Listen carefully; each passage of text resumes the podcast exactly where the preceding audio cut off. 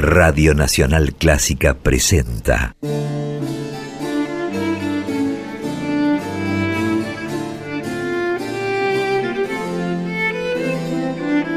Clásica en La.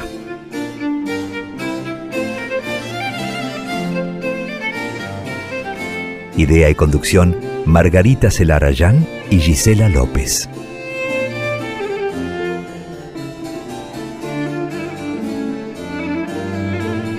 Hola, ¿cómo están? Comenzamos Clásica en La, este espacio que cada jueves dedicamos a las actividades, trayectorias, historias de compositoras y de directoras de todos los tiempos.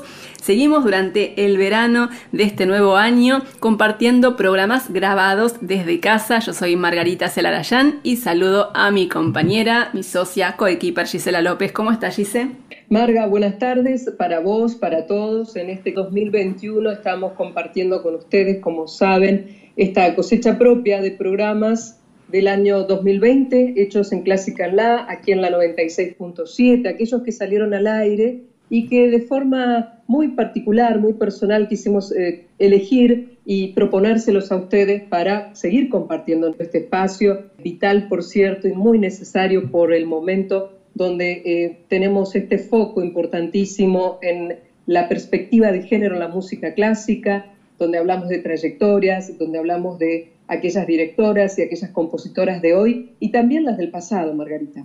Sí, esa es la idea desde que comenzamos con este programa en marzo de 2020, visibilizar, poner en relieve la tarea, la actividad de compositoras y de directoras, en algunos casos relatando sus historias, en otros casos conversando con algunas de las que hoy están en actividad, compartiendo también actividades como congresos, concursos, simposios, iniciativas que tienen que ver con justamente la visibilización de la actividad de las mujeres en el ámbito de la música clásica.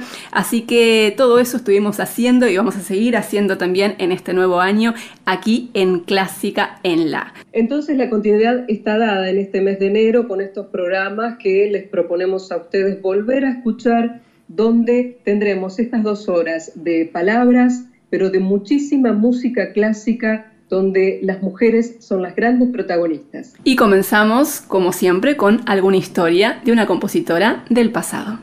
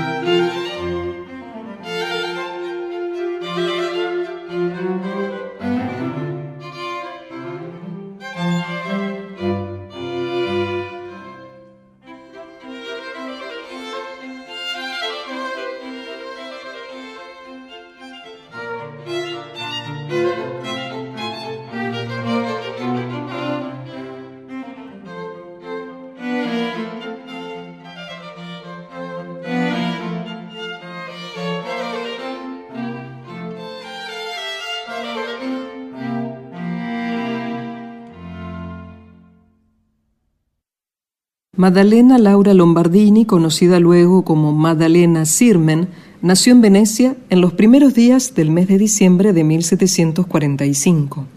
Hija de un matrimonio de nobles empobrecido, la pequeña ingresó a los siete años al Ospedale di San Lazzaro e dei Mendicanti. Los hospedali venecianos habían sido instituciones que albergaban a huérfanos, enfermos y personas sin recursos, pero desde el siglo XVIII funcionaban casi como conservatorios y reclutaban niñas talentosas para formarlas musicalmente a un altísimo nivel. No se sabe si Magdalena había quedado huérfana, pero sí se sabe que tenía un talento musical excepcional, en especial para el violín. A tal punto que cuando tenía 16 años se le permitió viajar a Padua para tomar clases con Giuseppe Tartini, que por entonces era el mejor maestro de violín de la región. Durante tres años la muchacha viajó periódicamente para perfeccionar su técnica con el célebre profesor y en 1766 obtuvo su título de maestro en el hospedale. Eso significaba que debía decidir qué hacer con su futuro. Las opciones para una muchacha de su condición eran limitadas. Podía quedarse en el hospedale para instruir a otras niñas, ingresar en un convento o casarse. Maddalena eligió la última alternativa y a los 21 años se casó con otro violinista, Ludovico Sirmen.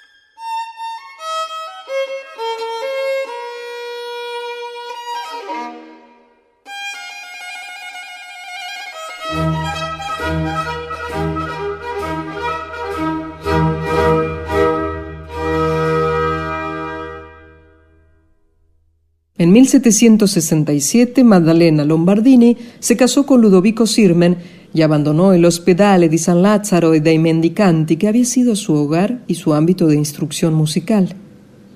La pareja emprendió desde entonces una impresionante actividad profesional como dúo de violinistas y en los años siguientes se presentaron juntos en Faenza, Turín y París.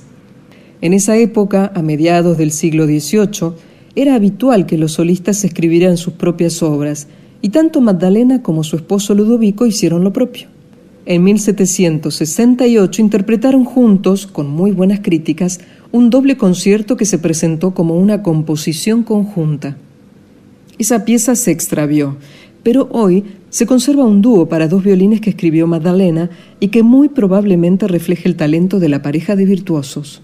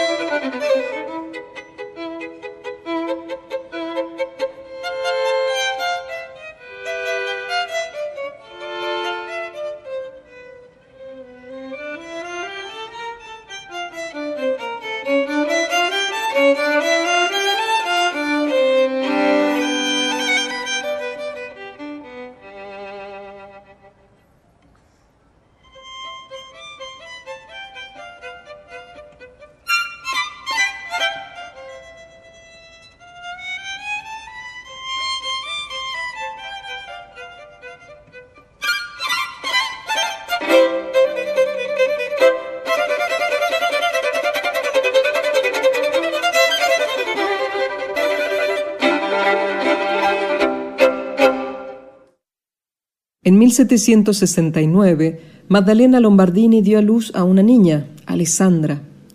Pero a fines del año siguiente, su marido regresó a Ravenna, se llevó a la niña y se involucró abiertamente con una condesa. Nada de esto detuvo a la violinista y compositora que continuó con sus giras de conciertos. Por entonces no era inusual que los católicos que viajaban por Europa lo hicieran con un cura o un confesor, y eso fue lo que hizo Madalena. Desde entonces recorrió varias ciudades del continente acompañada por un cura llamado Giuseppe Terzi. Separada de su esposo, Lombardini ofreció conciertos como violinista en París, Lieja, Ámsterdam, Londres y hacia 1775 empezó a actuar también como cantante. Esa nueva faceta la llevó a actuar en ciudades italianas, en Dresde y en San Petersburgo, donde permaneció durante más de un año en su doble tarea de violinista y cantante. Al mismo tiempo, la imparable Magdalena no dejó de componer y de difundir sus propias composiciones. En algunas de las ciudades que recorrió se publicaron varias de esas creaciones. Sus seis cuartetos de cuerda opus 3, por ejemplo, se editaron en 1769 como obras escritas en colaboración con Ludovico Sirmen. Sin embargo, gracias al estudio de musicólogos, hoy se sabe que la autora de estos cuartetos fue Maddalena Lombardini.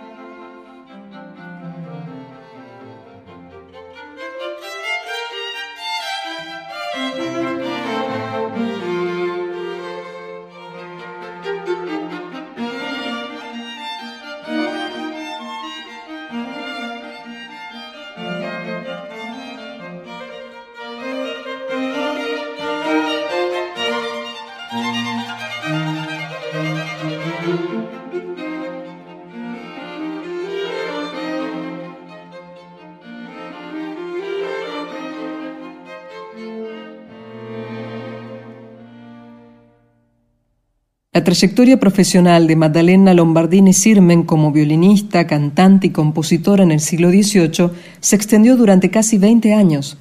Hasta fines de la década de 1780 continuó realizando giras de conciertos y finalmente, al abandonar los escenarios, se instaló en Venecia, su ciudad natal.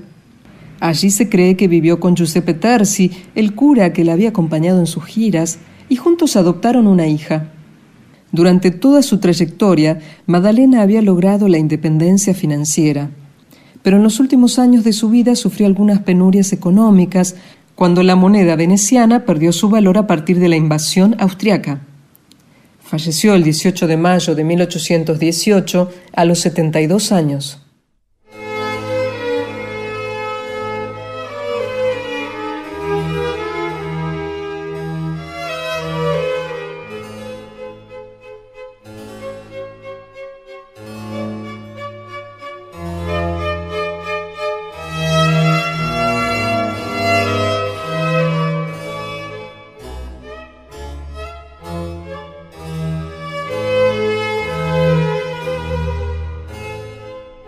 Magdalena Lombardini Sirmen logró reconocimiento durante su vida como intérprete y como compositora y fue una de las pocas mujeres instrumentistas profesionales del siglo XVIII. Durante los siglos XIX y XX se la recordó solo como alumna de Giuseppe Tartini, ya que se conserva una extensa carta que le envió su maestro que incluye detalles sobre aspectos técnicos de la interpretación. Sin embargo, desde la década de 1980, la figura y las creaciones de Lombardini empezaron a ser rescatadas. Muchas de sus obras se han perdido, pero aún se conservan seis cuartetos, seis tríos, duetos para dos violines, una sonata y una serie de seis conciertos para violín y orquesta publicados originalmente en 1772.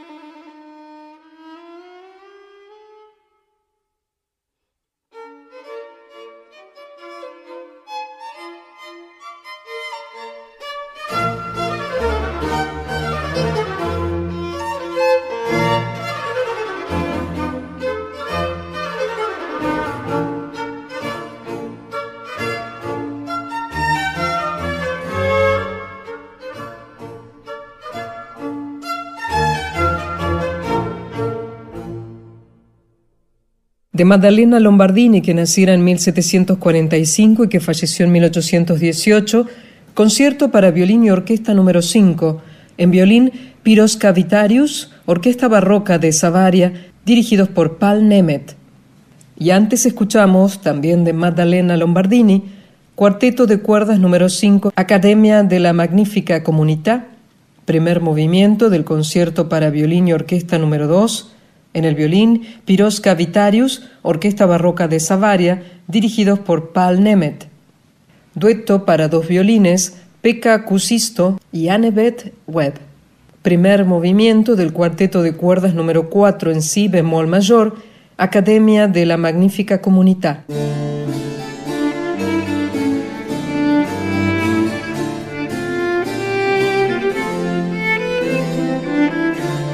Verano 2021 y estamos con Clásica en La, con estos programas ya emitidos de nuestra cosecha 2020 para disfrutar con vos este tiempo estival en Nacional Clásica la 96.7. Mi nombre es Gisela López y con Margarita Celarayán nos propusimos elegir aquellos contenidos que nos parecieron que quedaron muy bien al aire y que también tuvieron gran aceptación por parte de ustedes a través de las redes sociales. Y a ellas recuerdo, por si aquellos, aquellas que todavía no saben que pueden seguirnos, allí estamos en Twitter, en Facebook y también en Instagram, arroba en la clásica en Facebook, en Twitter y en Instagram. Y sabiendo que, pese a que estamos eh, en este periodo de verano, vamos a tratar de encontrar aquellos eventos, conciertos y algunas cuestiones que también pueden ser que ocurren a través de lo virtual, que se ha desarrollado en gran forma y vino para quedarse, eh, también que ocurren en todo el mundo, vamos a tratar de reflejarlo en estas propuestas que tenemos en las redes sociales. Y dicho esto, solamente te propongo empezar a compartir más música clásica.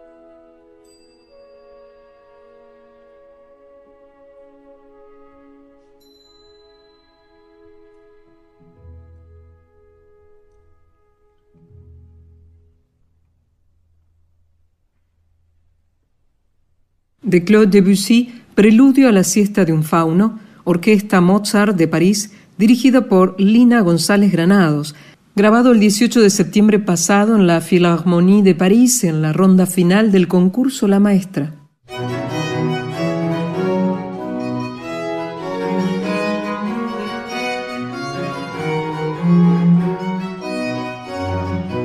Seguimos en Clásica en La y la semana pasada les comentamos que se realizó el concurso La Maestra en París, que es el primer certamen internacional dedicado a directoras. Y entre las finalistas, que eran tres, mencionamos que había una latinoamericana, la colombiana Lina González Granados, que también recibió en ese concurso el premio de la Organización de Salas de Concierto Europeas. Y Lina González Granados está en este momento en línea para conversar acerca de lo que fue la experiencia en el concurso de la maestra y también acerca de su enorme actividad, que es impresionante. Con eh, su juventud es una de las directoras que más viene creciendo y avanzando en el terreno musical internacional, así que es un enorme placer saludarla. Hola Lina, ¿cómo estás? Te saluda Margarita Celarayán en Radio Nacional Clásica de Buenos Aires.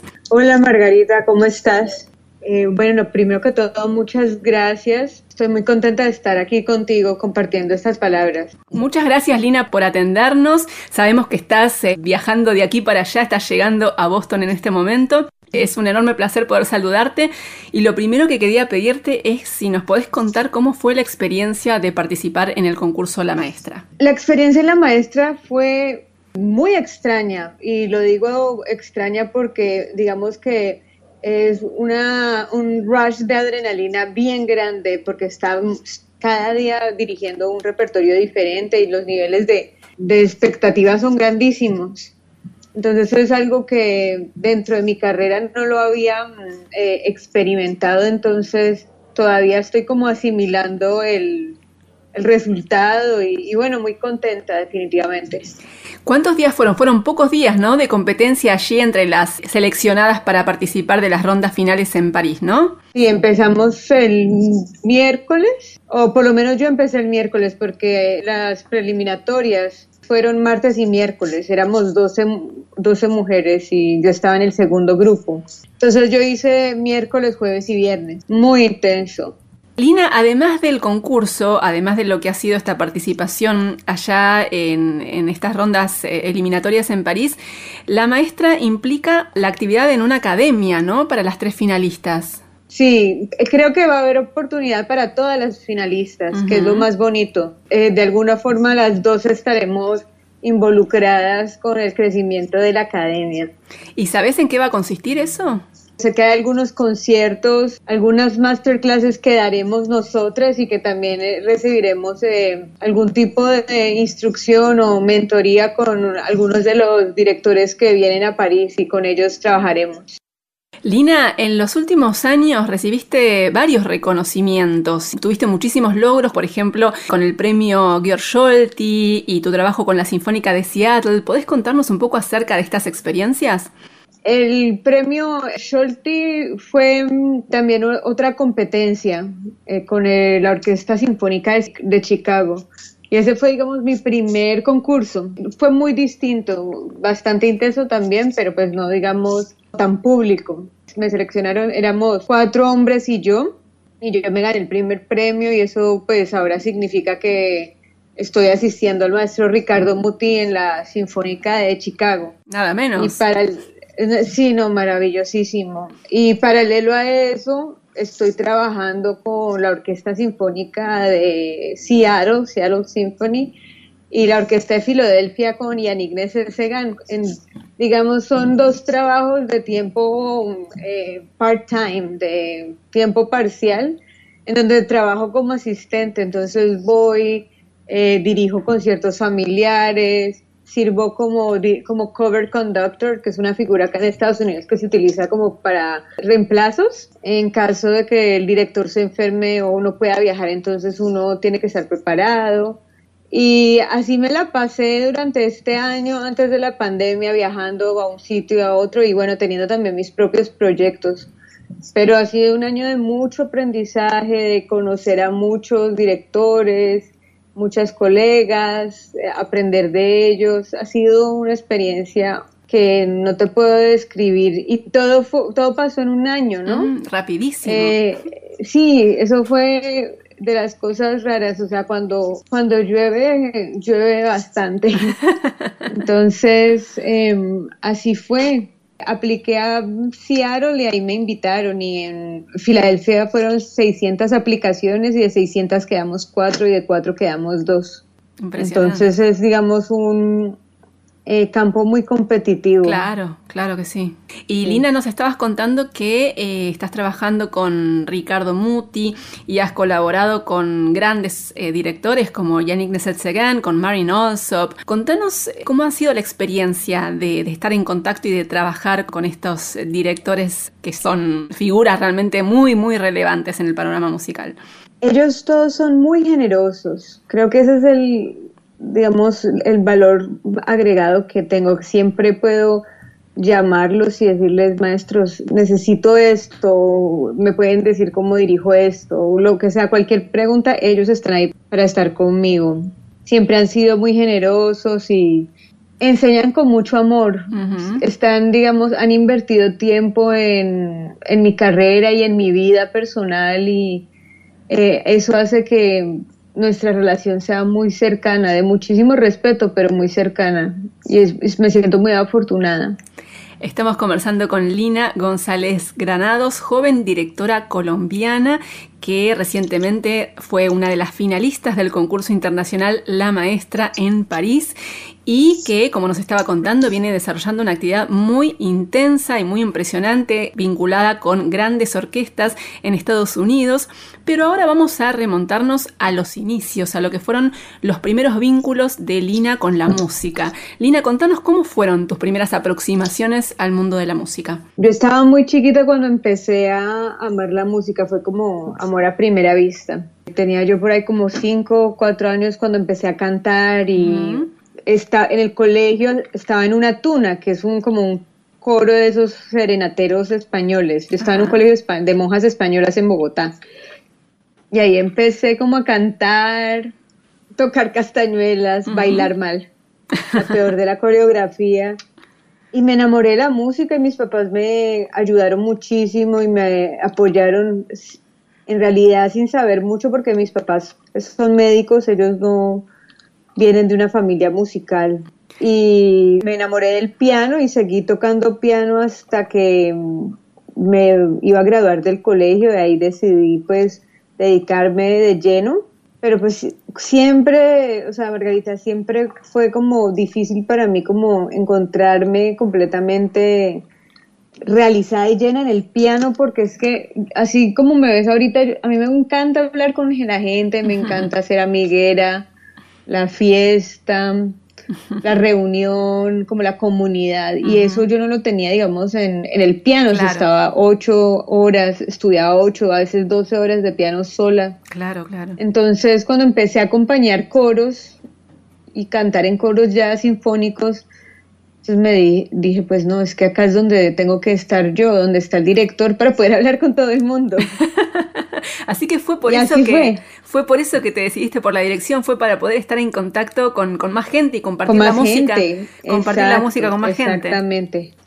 Yo siempre he vivido, o sea, motivada por los repertorios, o sea, si yo escucho Igualmente el repertorio sinfónico como el repertorio pianístico, el de violín, todo, siempre me ha encantado. No tengo, digamos, discriminación alguna, pero para mí, digamos, el gran determinante para tener una carrera en la música fue con cuánta cantidad de gente quería, digamos, interactuar. Claro. ¿Y empezaste? Y así fue. ¿Empezaste con coros o, o desde el principio te inclinaste por la dirección orquestal? Yo empecé cantando en coros y mm, hacía, digamos, parciales y estudiaba, pero, pero creo que empecé con dirección de orquesta. Y también estuve haciendo, yo hice un máster en dirección de banda y en dirección de coral y un doctorado en dirección de orquesta. Entonces yo estaba en contacto como con diferentes medios musicales, organismos musicales. Te empezaste a formar en Colombia y en algún momento viajaste a Estados Unidos. ¿Cómo fue esa transición? Yo empecé en Colombia, en Bogotá, y cuando ya estaba a punto de graduarme, pues me di cuenta que las oportunidades iban a ser, pues, nulas. mm. muy pocas, estamos hablando hace 12 años, la diferencia era grandísima. Entonces, pues así fue que decidí llegar a, a Nueva York primero, porque tenía algunos amigos allá y empecé a tomar audiciones para la maestría y terminé acá en Boston y me quedé en Boston ya definitivamente. A completar tus estudios y finalmente también a, empezar las experiencias profesionales, ¿no? Exactamente. Igual ya casi trabajo muy poco en Boston porque pues me la paso viajando, pero pues digamos que esta es mi casa y acá está mi familia y bueno, mi esposo. Pero mm, llegué aquí, digamos, a Estados Unidos como en busca de las oportunidades que no tuve en Colombia en ese entonces. Lina González Granados está llevando adelante desde hace tiempo un gran trabajo además en la difusión de la música de compositores latinoamericanos. Lina, contanos cómo surgió esa tarea y cómo empezó tu trabajo con el Unitas Ensemble, que es la orquesta de cámara que creaste. Yo empecé Unitas Ensemble en el año 2014. Digamos que la, la semilla y la idea surgió de un cariño profundo que le empecé a tener cuando trabajaba con Alondra de la Parra. Yo trabajé con ella en mis comienzos en Nueva York. Y ella tenía también una orquesta de música latinoamericana y yo finalmente me vine a estudiar acá. Y en Boston hay muchísimo latino, hay una comunidad latina muy grande, considerable y en la universidad pues la única persona que hacía música latinoamericana en ese entonces era yo en mis recitales y mis recitales eran los que se llenaban en ese entonces en, en recitales de universidad que eso pues es, raro porque había una necesidad o sea si hay una comunidad tan grande ¿cómo no vamos a explorar nuestra música desde acá? Claro, totalmente. Entonces, así fue que nació Unitas, primero como una idea y después la desarrollamos y hemos, llevamos eh, una labor muy bonita. Hacemos música, de Argentina hemos hecho mucha música, me encanta. De hecho, hace como dos años hice un concierto que se llamaba Caminito. Ah, ¿en serio? Que era, sí, era música de Ben de Guastavino, Ginastera, Piazzolla, en este momento no me acuerdo, dos mujeres compositoras espectaculares, amigas mías. Eh, ha sido una exploración de mucha, con mucha pasión y mucho esfuerzo, lágrimas y todo, porque pues no es fácil. No, claro. Eh, sacaré, digamos, la, la inspiración para hacerlo, pero ahí vamos. Y no es sencillo, me imagino, ser el motor, ¿no? Del proyecto, decidir crearlo y llevarlo adelante, ¿no? Sí, e, especialmente porque estamos en una ciudad en Boston en donde la competencia musical es altísima. Mm. Entonces, por ejemplo, en un día puedes tener siete, ocho conciertos de ocho orquestas diferentes. Entonces, digamos que luchar por el público es siempre el reto, pero creo que tenemos un grupo de fans muy estable y que quieren que nosotros sigamos con, con este proyecto porque es un vínculo con nuestras raíces. Este es, digamos, una reflexión de lo mejor que tenemos nosotros, que es nuestra música y nuestro arte. Lina González Granados, en un álbum que grabaron con el Unitas Ensemble, hay música de Paul Desain y vamos a escuchar algo de él. Pero antes de escuchar su música, te quería pedir que nos cuentes un poco acerca de este compositor y chelista venezolano. Paul es uno de mis grandes amigos. Él estudió en Francia y vive acá en Estados Unidos.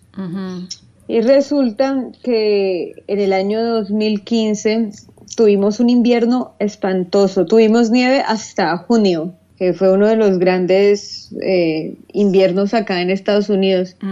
Entonces empezamos a buscar piezas que hablaran de la reflexión del clima en diferentes formas. Entonces Paul escribió esta pieza que es como un concierto para violín que se llama Las dos estaciones del trópico caribeño y es una respuesta hacia las cuatro estaciones de Vivaldi simplemente que son obviamente dos estaciones como en Venezuela y en Colombia, muy caliente y muy frío. Claro. Mi favorito de ese álbum de, de Paul es el cumbión. Su esposa es colombiana, entonces también él tiene una relación con la música colombiana muy interesante. Y en general en este CD, este, el estilo que él utiliza es como un neobarroco y es una combinación, una amalgama de neobarroco con, digamos, influencias literarias del realismo mágico.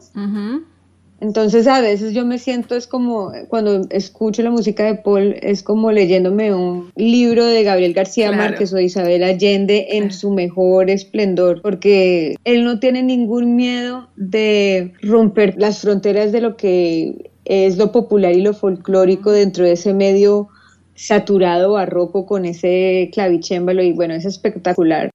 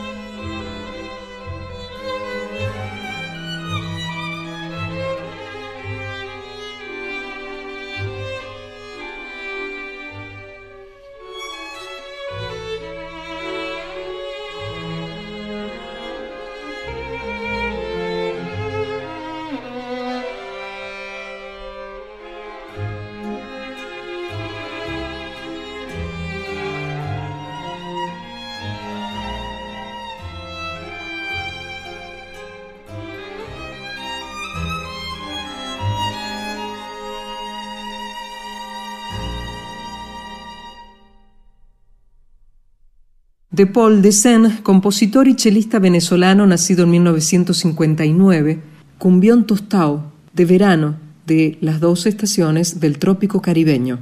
Versión cuarteto latinoamericano, Unitas Ensemble, dirigidos por Lina González Granados.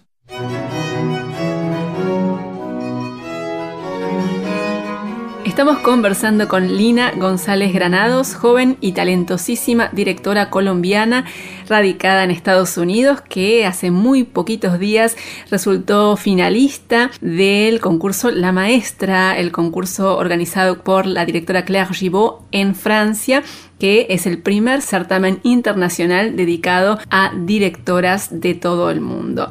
Lina González Granados, ¿cómo ves la situación actual entre las mujeres directoras? Vemos que hay muchísimas iniciativas y muchísimos avances. ¿Cómo lo estás viendo? Cada país es diferente. Yo creo que eh, una de las grandes, eh, no sé, retos de la música clásica es que estamos, digamos, catalogados decimos la música clásica y creemos que todos los países se pueden medir bajo el mismo lente. Mm. Y yo creo que eso no es así, creo que en diferentes países por eso surgen iniciativas, porque hay, por ejemplo, en un país como Francia los, solo había una directora titular con tantas orquestas, en Estados Unidos ha mejorado un poquito más. Eh, lo que yo puedo ver es, por ejemplo, en Latinoamérica, el talento tan infinito que hay y la cantidad de directoras que necesitan la oportunidad de ser escuchadas. Mira que, por ejemplo, en este mm, concurso que éramos 12 personas, en, digamos el grupo inicial de invitadas, habían tres latinas. Eso, es muy significativo, para, a mí me parece. Tres latinas en un grupo de 12 alrededor del mundo habla de un movimiento que se está consolidando y que para consolidarse en este momento tan único de la historia significa que detrás de nosotros ha habido muchas mujeres tratando de hacer cosas muy grandes. Entonces, eh, yo creo que Latinoamérica, mm, pues hay mucho futuro.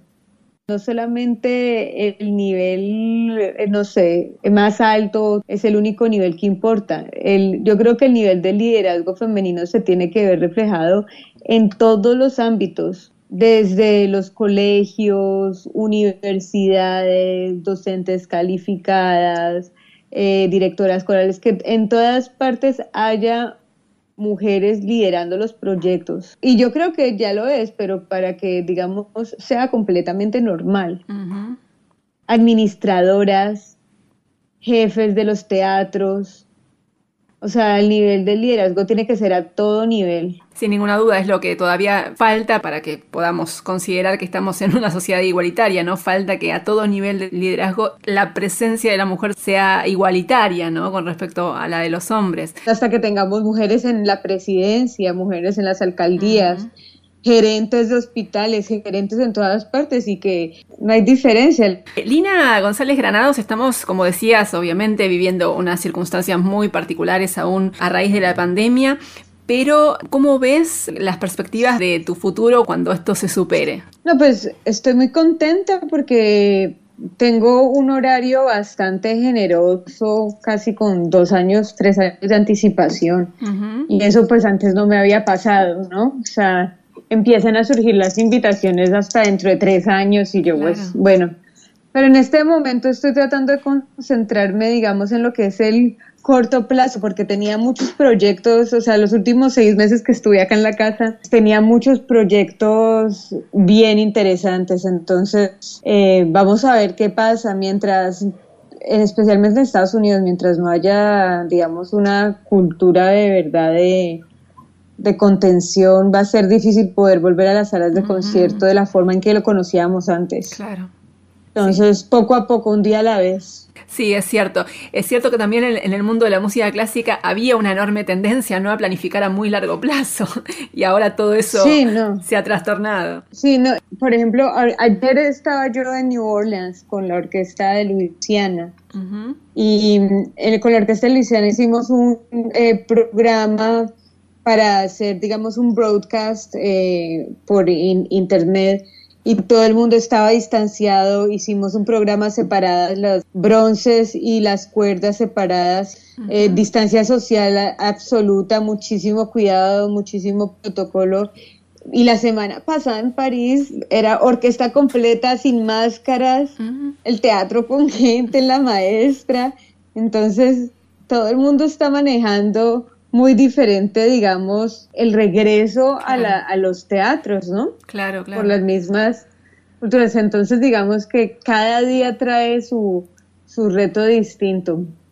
Lina González Granados, eh, ha sido un placer enorme conversar eh, con vos aquí en Radio Nacional Clásica, en nuestro programa Clásica en la. Vamos a seguir paso a paso toda tu actividad porque en estos pocos años de trayectoria ya tenés una actividad impresionante y nos imaginamos que tu futuro va a ser también brillante, así que te seguiremos paso a paso y seguiremos también informando al público, a la audiencia de Radio Nacional Clásica acerca de tus actividades. Muchísimas gracias por este contacto con Radio Nacional Clásica. Gracias Margarita por tenerme aquí. Me siento muy honrada de tu llamada. Muchas gracias.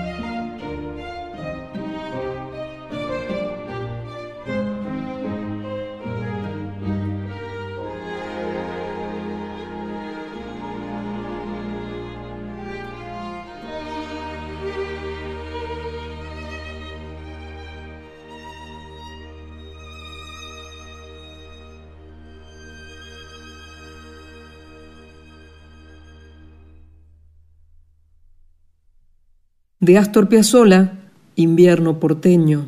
Unitas Ensemble, dirigidos por Lina González Granados.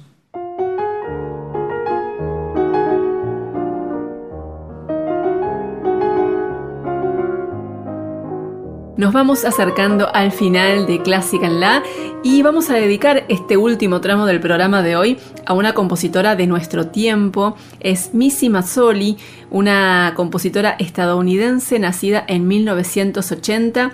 Es sin dudas una de las creadoras más interesantes de su generación. Es actualmente compositora en residencia de la Orquesta Sinfónica de Chicago y en el año 2018 junto a su colega Janine Tesori, se convirtieron en las primeras compositoras en recibir encargos de parte del Metropolitan Opera House de Nueva York. Missy Mazzoli es autora de música de cámara, de obras orquestales, de música para ballet, de obras vocales, pero es particularmente reconocida por sus óperas, como por ejemplo Breaking the Waves, que es una ópera basada en la película Contraviento y Marea de Lars von Trier. Y ahora el sello Pentatone acaba de editar la grabación de la tercera ópera de Missy Mazzoli que se llama Proving Up, algo así como Demostrando. Es una ópera de cámara breve, escrita a pedido de la Ópera de Washington y estrenada en el año 2018. La trama de Proving Up está centrada en una familia del estado de Nebraska en el siglo XIX, que es una familia que hace, entre comillas, todo bien y que aún así encuentra muchísimas dificultades en su camino que están totalmente fuera de su control.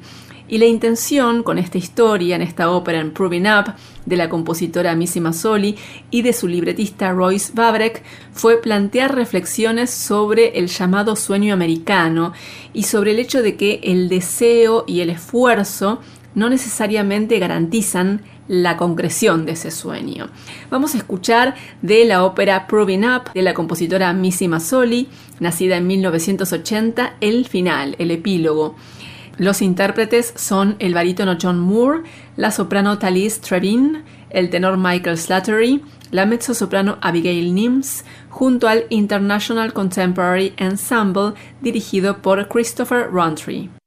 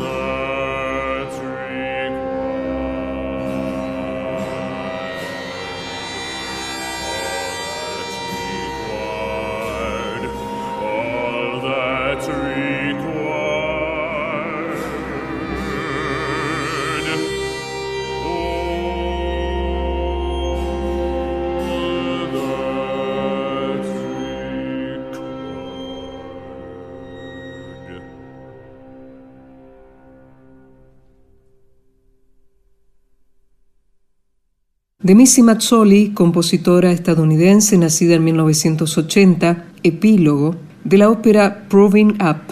John Moore, barítono, Thalys Trevigne, soprano, Michael Slattery, tenor, Abigail Nims, mezzo-soprano, International Contemporary Ensemble, dirigidos por Christopher Roundtree.